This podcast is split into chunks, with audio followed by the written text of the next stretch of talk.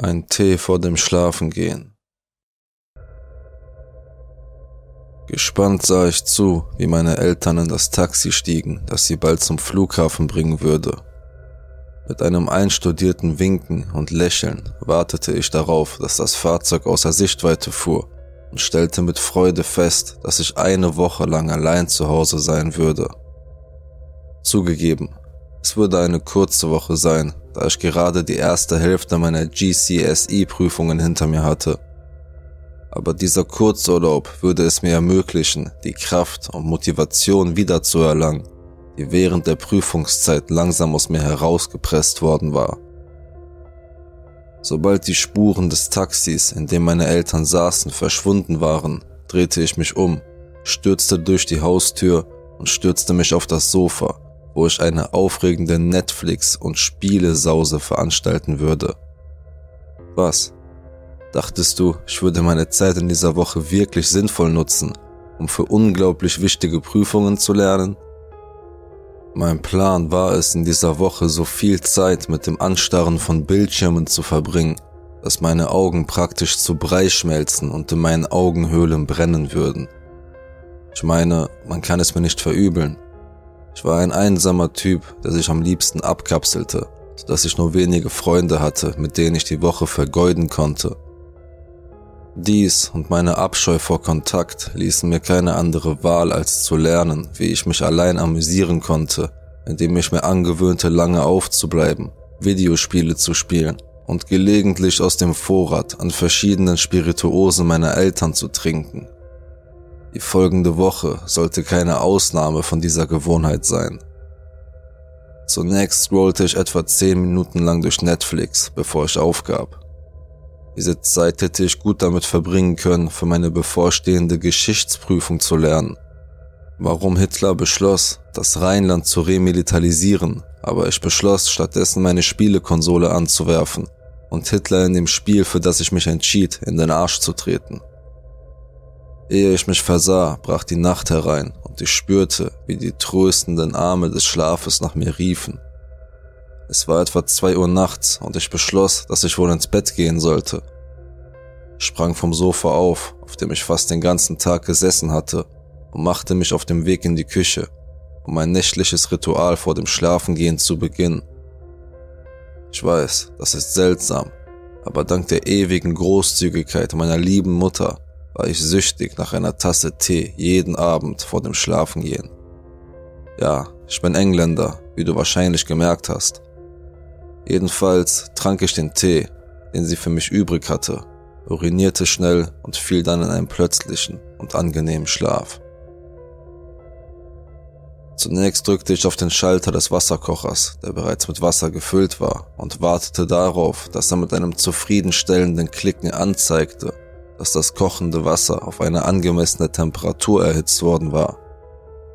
Ich goss den Inhalt in eine Tasse, in der sich bereits ein Teebeutel befand, und überlegte, ob ich es ertragen könnte, darauf zu warten, dass der Teebeutel sein Aroma in das heiße Wasser abgibt, und kam auf die Idee, mir die Zeit zu vertreiben, indem ich auf die Toilette ging, während ich wartete.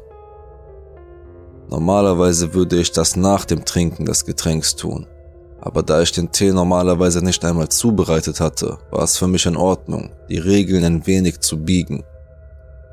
Während ich mich erleichterte, wurden meine Ohren hellhörig, als ich etwas hörte, das sich für eine Bewegung hielt.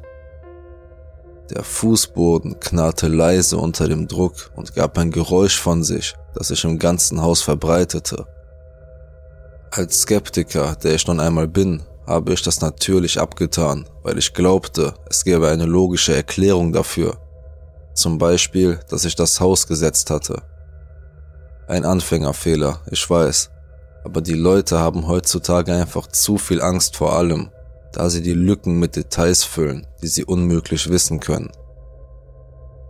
Das Geräusch ignorierend beendete ich mein Geschäft und kehrte in die Küche zurück, um eine glorreiche Kreation zu vollenden, die sich während meiner Abwesenheit auf eine angenehme Temperatur eingestellt hatte. Mit übertriebener Vorsicht entfernte ich den tropfenden Teebeutel und warf ihn in den Mülleimer, bevor ich zurückkehrte, um mein Meisterwerk zu vollenden indem ich eine kleine Menge Milch hinzufügte. Ohne zu zögern schluckte ich das, was sich bald als eine unterdurchschnittliche Tasse Tee herausstellen sollte, aber sie erfüllte ihren Zweck und stellte mich zufrieden. Es dauerte nicht lange, bis die Schläfrigkeit einsetzte und ich ohne viel Aufsehen in einen tiefen Schlaf fiel. Wie üblich nahmen meine Augen das Licht wahr, das von meinem Schlafzimmerfenster hereindrang und signalisierten meinem Gehirn meine Augenlider zu öffnen, damit meine Augen sich in der Pracht des Tages sonnen konnten. Mein Kopf pochte mit einem unangenehmen Gefühl, aber ich dachte mir, dass ein Glas Wasser und ein kleines Frühstück das aus der Welt schaffen würde. Entschlossen setzte ich mich in meinem Bett auf und ließ es wie jedes Mal, wenn ich aufstand, leicht wackeln und gegen die Wand knallen. Dann stellte ich meine Füße auf den Boden neben meinem Bett und konzentrierte mich auf das Geräusch, das meine Füße machten, als sie auf dem Boden klatschten und die Holzdielen leicht knarrten. Ich weiß nicht warum, aber es gefiel mir, jedes Geräusch zu beobachten, das ich beim Aufwachen hörte. Das war wohl meine Art, den Schritt zwischen der Traumwelt und der Realität zu machen. Der Tag verlief wie immer. Es gab keine Bettwanzen, keine Mörder, keine Dämonen, Einfach ein normaler, langweiliger Tag, an dem ich mich wieder einmal dabei ertappte, wie ich um zwei Uhr morgens mein nächtliches Ritual vollzog. Ich drückte auf den Schalter des Wasserkochers, wartete auf das Klicken, schüttete den Inhalt in eine Tasse und ging wieder einmal auf die Toilette. Bevor ich mit dem Pinkeln begann, hörte ich erneut ein Geräusch im Haus, aber dieses Mal beschloss ich der Sache nachzugehen. Die Neugierde ist der Katze tot. Ich konnte das seltsame Geräusch nicht hören, als ich durch das Haus ging, was mich dazu veranlasste, meine Theorie von der Setzung des Hauses zu glauben. Doch kurz bevor ich in die Küche zurückkehrte, hörte ich das Geräusch noch einmal, aber lauter und plötzlicher, dass ich leicht zusammenzuckte. Mein Herzschlag erhöhte sich beträchtlich sank aber bald wieder, als ich darüber lachte, weil ich glaubte, ich sei nur von einer Ratte unter den Dielen oder etwas ähnlichem aufgeschreckt worden. Meine Gedanken kehrten bald zu der Tasse Tee zurück, die ich mir gerade zubereitete, und ich beschloss, sie zu Ende zu trinken und ins Bett zu gehen. Ich holte die Milch aus dem Kühlschrank, stellte sie neben die Tasse und bereitete mich darauf vor, sie in die Flüssigkeit zu gießen. Als ich mir das Getränk genauer ansah, ließ mich etwas innehalten. Auf dem Rand der Tasse und auf der Arbeitsplatte daneben war ein seltsames, weißes Pulver verteilt. Hatte ich Zucker in meinen Tee getan? Aber ich hasste Tee mit Zucker. Ich verzog angewidert das Gesicht, gab mich geschlagen und schüttete die unappetitliche Flüssigkeit in die Spüle, bevor ich mich wieder ins Bett legte. Es dauerte eine Weile, aber schließlich gelang es mir, in einen weiteren, tiefen Schlaf zu fallen. Ich wachte in der Dunkelheit auf und fühlte mich sehr unbehaglich. Meine Blase schrie förmlich danach, ihren Inhalt freizugeben, und sie tat alles, um sicherzustellen, dass ich ihrem Hilferuf nachkommen würde. In diesem Zustand konnte ich auf keinen Fall wieder einschlafen, also beschloss ich, die Sache zu klären. Ich erhob mich aus dem Bett und stieß auf einen Widerstand, den ich für meinen noch halb schlafenden Körper hielt. Mein Bedürfnis, mich zu erleichtern, ließ mich dies ignorieren, ebenso wie die vorhersehbaren Geräusche, die ich beim Aufstehen aus dem Bett machte, und ich stolperte, um das Licht zu finden, das mir, sobald es anging, den Weg zu meiner Tür weisen würde. Ich schloss die Tür hinter mir und begann meine Reise durch den Flur in Richtung meines Ziels. Aber etwas ließ mich mein Unbehagen vergessen und meine Ohren spitzen. Ein dumpfes Husten. Ich neigte verwirrt den Kopf zur Seite und ließ mir eine Million Fragen durch den Kopf gehen. Es dauerte nur Sekunden, bis sich die Logik in meine wirbelnden Gedanken einschlich und meine Augen weiteten sich vor Erkenntnis. Bevor mein Verstand die Worte zu dem Satz zusammensetzen konnte, der mir im Kopf herumschwirrte, hörten meine Gedanken auf, sich wieder auf das zu konzentrieren, was ich hörte. Das leise Knallen meines Bettes, das ich von der Wand abhob, das Knarren der Dielen, gefolgt vom Klatschen der nackten Füße darauf. Diesmal dachte ich nicht nach. Ich musste hier raus. Ich hielt mir den Mund mit den Händen zu, um nicht zu schreien, und schlich mich auf der Suche nach einem Unterschlupf in Richtung des Schlafzimmers meiner Eltern. Der Flur war vom Mondlicht erhellt, so dass ich das meiste in meiner Umgebung sehen konnte und mir einen Weg durch das Haus bahnen konnte, das ich für leerstehend hielt. Langsam betrat ich das Zimmer und ließ mich auf den Boden sinken, so dass ich unter das große Bett meiner Eltern schlüpfen konnte. Die Tür zum Schlafzimmer meiner Eltern war so positioniert, dass ich, wenn sie geöffnet war, den Flur sehen konnte, an dessen Ende mein Schlafzimmer lag, das ich nicht sehen konnte. Ich kann nicht einmal ansatzweise beschreiben, wie mein Körper zitterte, als ich untätig unter dem großen Bett lag und den Besuch des zweiten Bewohners des Hauses erwartete.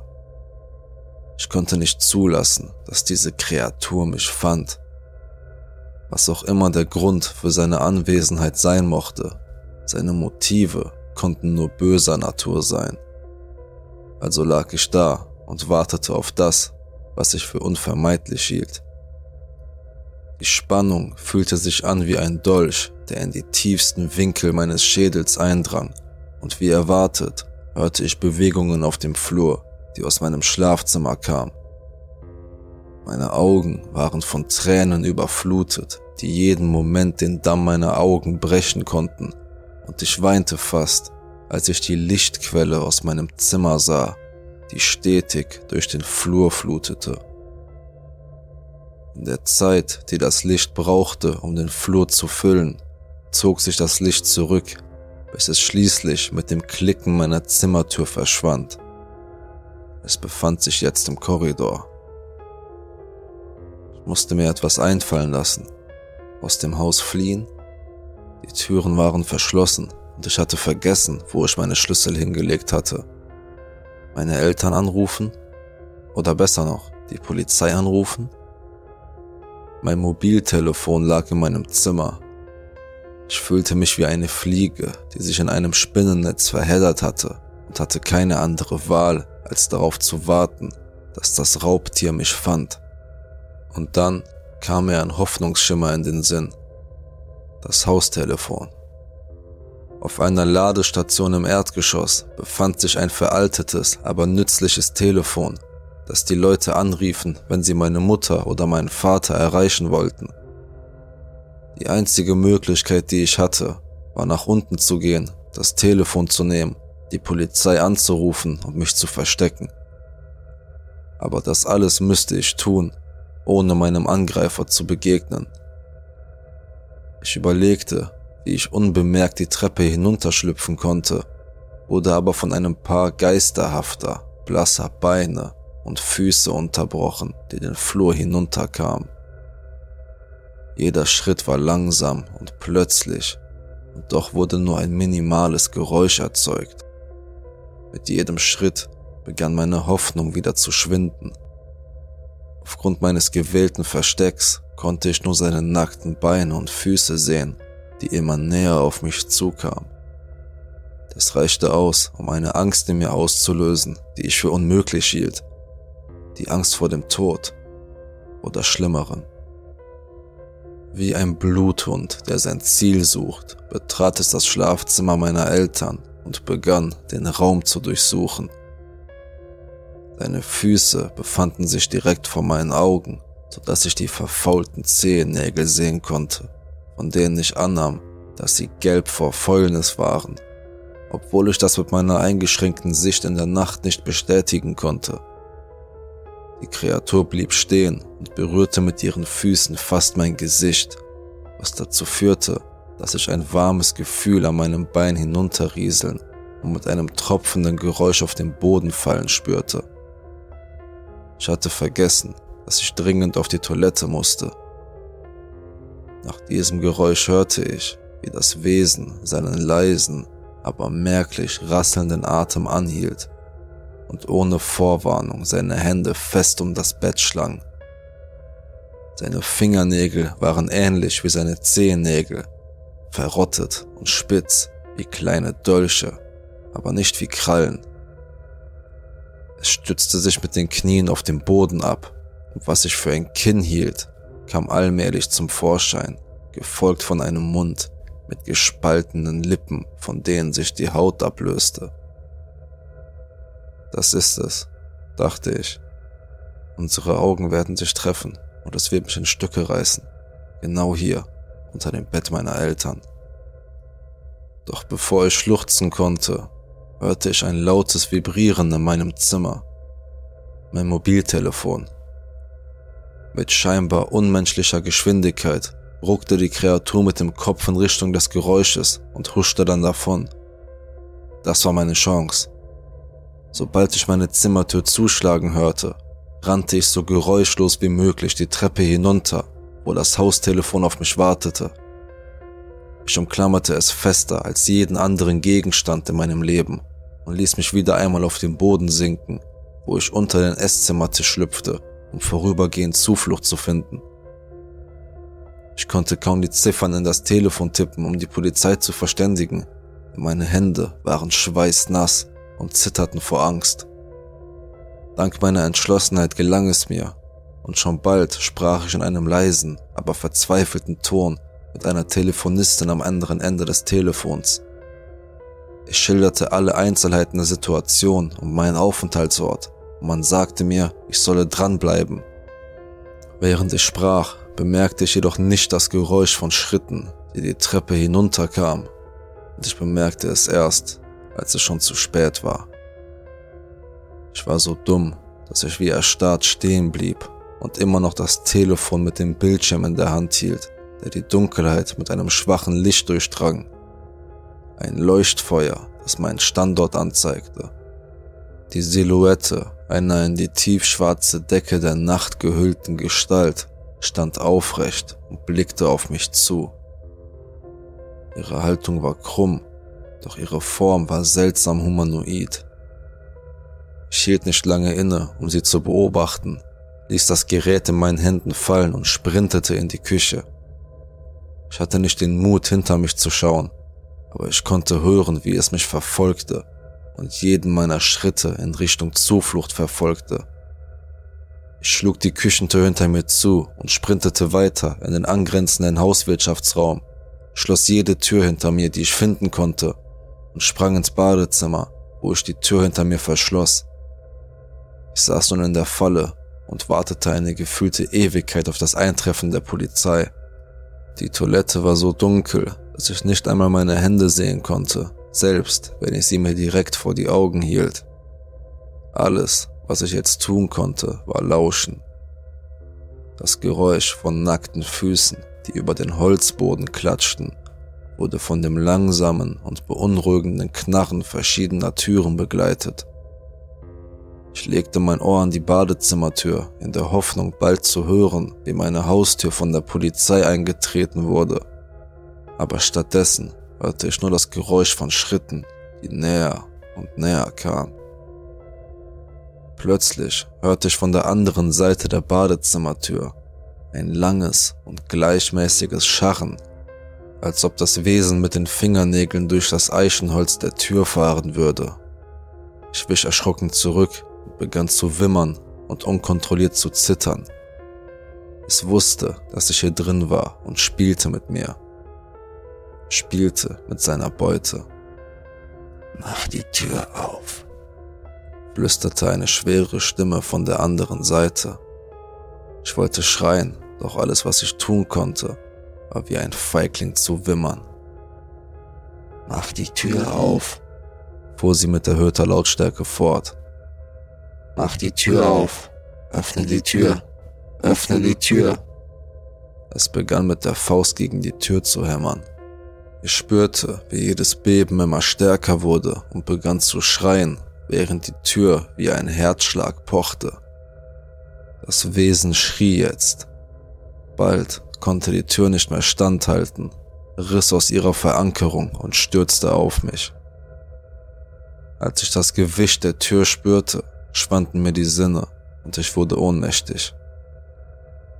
Ich erwachte, umgeben von blinkenden Lichtern und besorgten Nachbarn, die auf meinen erbärmlichen Zustand herabblickten. In ein Handtuch gewickelt und auf dem Rücksitz eines offenen, nicht besetzten Krankenwagens, der von Polizeiautos umgeben war, atmete ich erleichtert auf, als ich merkte, dass mein Albtraum nun vorbei war. Meine Sinne kehrten zurück und ich lauschte auf den Lärm der Menge und drehte meinen Kopf, um ein paar Polizisten zu sehen, die sich unterhielten. Als wir auf dem Grundstück ankamen, hörten wir nur Schreie und Rufe aus dem Inneren des Hauses. Wir brachen die Tür auf und fanden den Jungen auf dem Boden im Badezimmer, eingeklemmt unter der Tür. Es gab eindeutig einen Kampf, aber es gab keinerlei Anzeichen für einen Angreifer, erklärte einer der Beamten. Der andere Beamte stand nur da und hörte mit einem schockierten Gesichtsausdruck zu und nickte zustimmend. Dann wandte ich meine Aufmerksamkeit der Sanitäterin zu, die gemerkt hatte, dass ich endlich zu mir gekommen war und begann mich zu trösten. Sie reichte mir ein Fläschchen mit Tee und forderte mich auf, ihn zu trinken, was ich auch tat. Ich hielt das Fläschchen in der Hand und ließ es meine Hände wärmen, bevor ich es in meine unglaublich durstige Kehle hinunterschluckte. Das Gefühl, wie die warme Flüssigkeit meine Speiseröhre hinunter und in meinen Magen gleitet, war sehr angenehm. Aber irgendetwas stimmte nicht. Der Geschmack war anders als jede Tasse Tee, die ich in meinem ganzen Leben getrunken hatte. Er befriedigte mich nicht.